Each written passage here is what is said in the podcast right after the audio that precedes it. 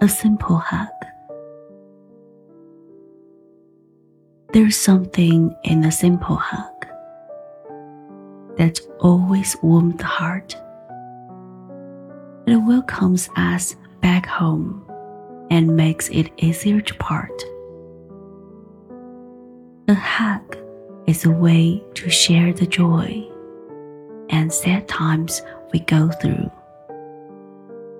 or just a way for friends to say they like you because you are you. Hugs are meant for anyone for whom we really care. From your grandma to your neighbor or a cuddly teddy bear.